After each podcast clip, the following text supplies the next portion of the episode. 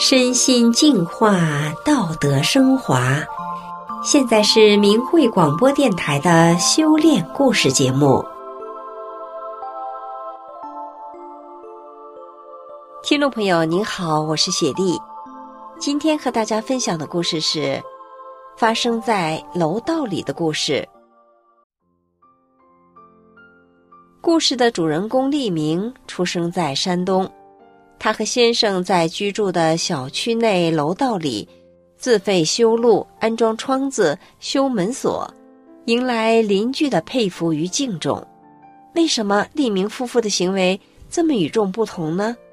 让我们一起来听听他的故事。二零一三年那年的夏天呀，山东的雨水是特别的多。利明家居住的小区的大门口地势比较低洼。只要下雨就会积水，给出入的行人带来了很多的不方便。整个的小区不到两百户的居民，基本上都是从这个大门进出的，车辆也是从这里经过。下雨天经常是把泥水溅得到处都是。看到这种情况，立明就和先生商量说：“我们把小区大门口的路修修吧。”先生寻思呀。自己又不是泥瓦工，担心修不好，但是呢，他很乐意做这件事。结果没隔几天，小叔子来他们家了。这小叔子啊，是专门搞建筑的。地明就问小叔子：“大门口要修的话，需要多少材料？”他估摸着说：“大概得需要两袋水泥、半汽车沙子和石子。”地明跟小叔子说：“那你就帮我们干吧。”你哥怕弄不牢固。这小叔子人很善良，他知道哥哥嫂嫂都修炼法轮大法，法轮大法要求弟子要修心，时时刻刻都要记得自己是修炼人，要按照真善忍的标准做人处事，还要为他人着想。小叔子说：“为行人提供方便，为他人好是好事。”就答应了。于是呢，他们就分头行动，因为他们家离建材市场很近，很快就买来了材料，开始干活。邻居们在楼下聊天，知道了他们出工出料义务为大家服务，也帮忙掺沙和泥的加入进来，活儿很快就干完了，前后用了不到四个小时的时间。干完活后，邻居们都带着满意和高兴的心情回家了。心中也升起了对法轮大法修炼弟子的敬意。修好了以后，因为地面没有干透，立明就站在那儿护着，怕被别人踩坏了。这时候，邻居修车的大哥刚好收摊回家，一看他在这守着，地面修的那么平整，就感慨的对立明说：“好人轻十斤，坏人长十斤。”这是山东的方言。意思就是好人不得病，身体轻；坏人长瘤子，重量有十斤。李明说：“为他人着想是我们善良人的本性。”从那以后，修车大哥改变了对利明夫妇俩修炼法轮功的认识，非常敬重他们。二零一五年五月开始，海内外发起了。以法轮大法学员为主体的大规模控告前中国国家主席江泽民迫害亿万法轮大法学员所犯的罪行，并向最高法院和最高检察院提交诉状。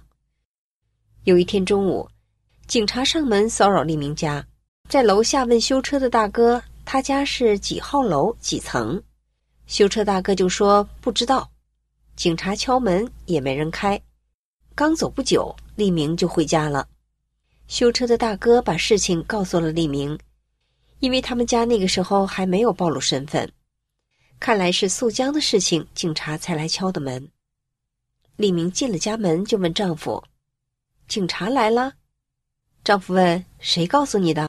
李明说：“楼下的大哥。”李明又问了家里的一些情况后，接着就下楼去跟修车的大哥说：“你今天保护了法轮大法的修炼弟子。”你会得福报的，修车大哥说：“好的。”一旁的邻居妹子也接话说：“你家来生人，我都不告诉他。”从那以后啊，楼下的邻居都能很自觉地保护他们，更不配合骚扰的警察。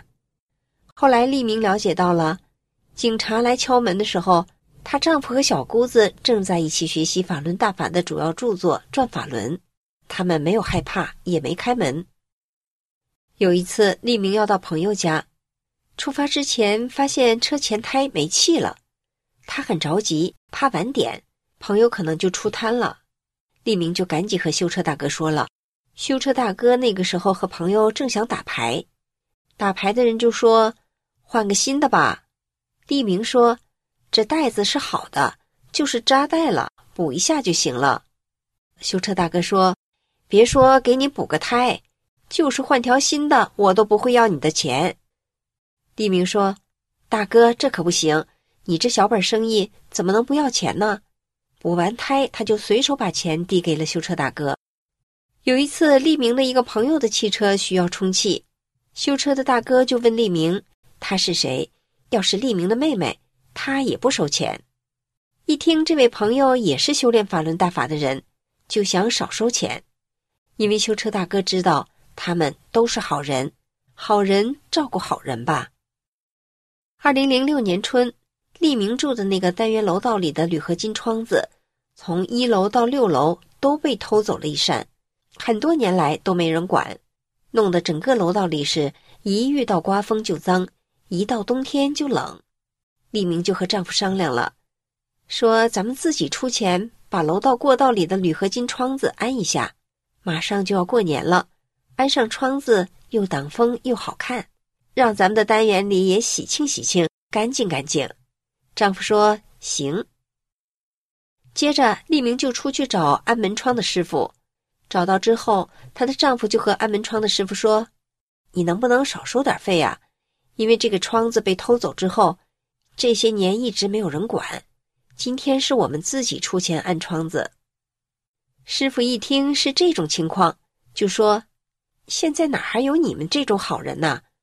手工费也不收了，只收材料费，算是帮忙。”丈夫就跟门窗师傅说。他们夫妻是修炼法轮大法的，修炼的人要提高心性，要当个有善心的人。师傅就明白了，修法轮大法的人为什么要这么做。最后定下了一个窗户四十元，一共六层六个窗户两百四十元。楼道里的邻居发现了新安的窗子之后，都非常感动，很佩服法轮大法弟子的所作所为。单元大门的锁一共坏了两次。也都是利明买的锁，再根据每家每户的需要配好了足够用的钥匙，挨家挨户的给送去，邻居们都非常的感谢。利明家楼下一家是三代人，男主人快七十岁了，之前身体一直不好。利明告诉他，法轮大法是被迫害的，建议他退出中共的党团少先队。退了之后，男主人精神起来了。